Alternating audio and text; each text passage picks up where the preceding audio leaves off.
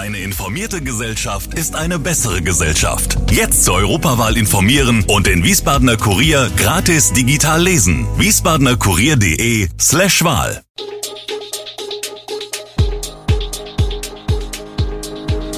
Gude, unser morgendliches News Update. Das Wichtigste aus Wiesbaden für Sie im Überblick.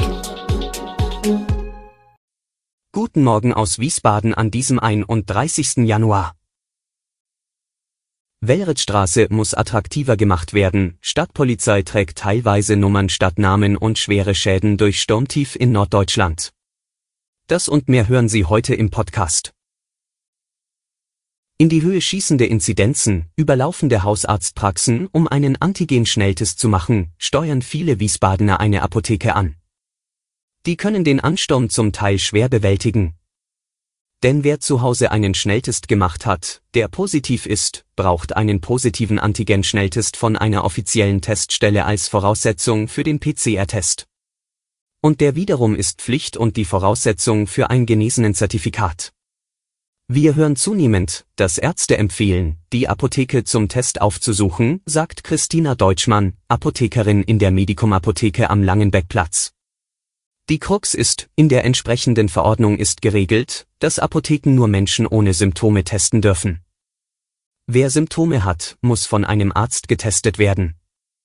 Das liege daran, dass nur Ärzte die Diagnose stellen dürfen, erklärt Deutschmann.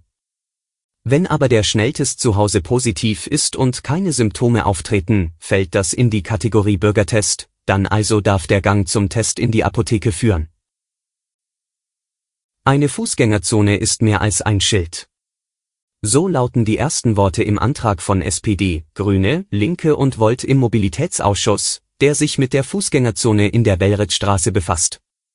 Fußgängerzonen definierten sich demnach nicht nur durch die Abwesenheit von Kraftfahrzeugen, sondern vor allem durch eine hohe Aufenthaltsqualität bis zur baulichen Umgestaltung des ersten Abschnitts der Fußgängerzone, der bereits im April 2019 eingerichtet wurde, und während der Erweiterung eines zweiten Abschnitts bis zur Walramstraße sollten bestimmte temporäre Maßnahmen ergriffen werden, um auch die Optik der Fußgängerzone zu stärken und die Aufenthaltsqualität zu steigern.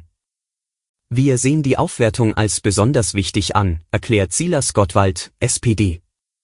Die Fußgängerzone muss attraktiver gemacht und der Durchfahrtsverkehr besser kontrolliert werden, fordert er. Dazu seien verschiedene Maßnahmen vorgesehen, wie die Einrichtung von Schranken oder versenkbaren Pollern, das Aufstellen von Sitzmöglichkeiten, eine Begrünung durch temporäre Bäume und eine künstlerische Gestaltung des Asphalts. Vergangene Woche sind sie zum ersten Mal bei Kontrollen von Shishabas zum Einsatz gekommen, Uniformen der Stadtpolizei mit Identifikationsnummern. Bisher sind die Einsatzkräfte des Ordnungsamts stets mit Namensschildern identifizierbar gewesen. Der Personalrat wie auch einige Mitarbeiter haben nach der politischen Diskussion vor zwei Jahren immer wieder mal danach gefragt und den Wunsch geäußert, erklärt Ralf Wagner vom Ordnungsamt. Mit den Nummern auf den Uniformen statt des für jeden erkennbaren Familiennamens fühlten sich einige Mitarbeiter sicherer. Ordnungsdezernent Oliver Franz, CDU, habe sich den Verzicht auf Namensschilder unter bestimmten Umständen vorstellen können, sagt Wagner. So sollen die Identifikationsnummern nur bei geschlossenen Einsätzen getragen werden. Das können Demonstrationen oder eben Kontrollen im Zuge von sicheres Wiesbaden wie in den Shisha-Bars sein, also potenziell gefährliche Einsätze wobei es den Stadtpolizisten freigestellt sei, ob sie ein Namensschild tragen möchten, auch bei den Kontrollen vor einer Woche hätte nur ein Teil der Mitarbeiter die Nummern bevorzugt. Das einzig Positive nach diesem 24. Spieltag für den SV Wien Wiesbaden ist, dass es Stand jetzt weiterhin sechs Punkte Abstand zum Relegationsplatz sind. Doch die eigene 0 zu 1 Schlappe gegen den MSV Duisburg gibt gerade nicht viel Hoffnung, dass es noch was wird mit der erhofften Aufholjagd. So dümpelt der SVWW eben weiter als Zehnter genau in der Mitte der Tabelle. Wer Ambitionen wie die Wiener hat, muss ein Kellerkind wie den MSV schlagen. Jetzt muss der SVWW am nächsten Samstag in Magdeburg vor erlaubten 15.000 Zuschauern antreten. Anschließend folgt dann das Heimspiel gegen den derzeitigen dritten Saarbrücken. Zwei schwere Aufgaben, die wohl schon entscheiden, ob der SV Wien Wiesbaden in dieser Saison noch etwas reißen kann. Steigende Preise könnten in den nächsten Monaten auch die Biertrinker in Deutschland erreichen. Etliche große Brauereien haben in den vergangenen Wochen Preiserhöhungen für Großkunden angekündigt. Das betrifft nicht nur die obere Preislage, sondern in einzelnen Fällen auch schon die untere.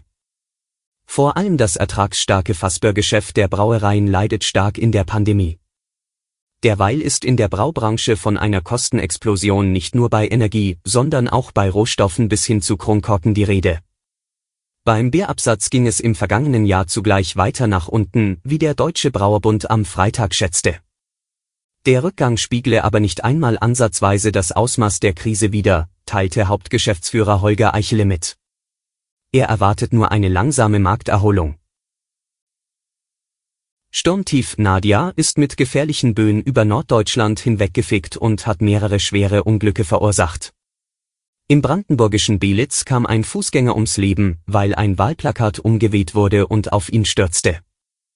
In Bremen erlitt ein Mensch in einem Park schwere Verletzungen, als ein Baum auf ihn fiel und in Mecklenburg-Vorpommern verunglückte ein 16-Jähriger, er fuhr mit seinem Motorrad gegen einen umgestürzten Baum und wurde schwer verletzt.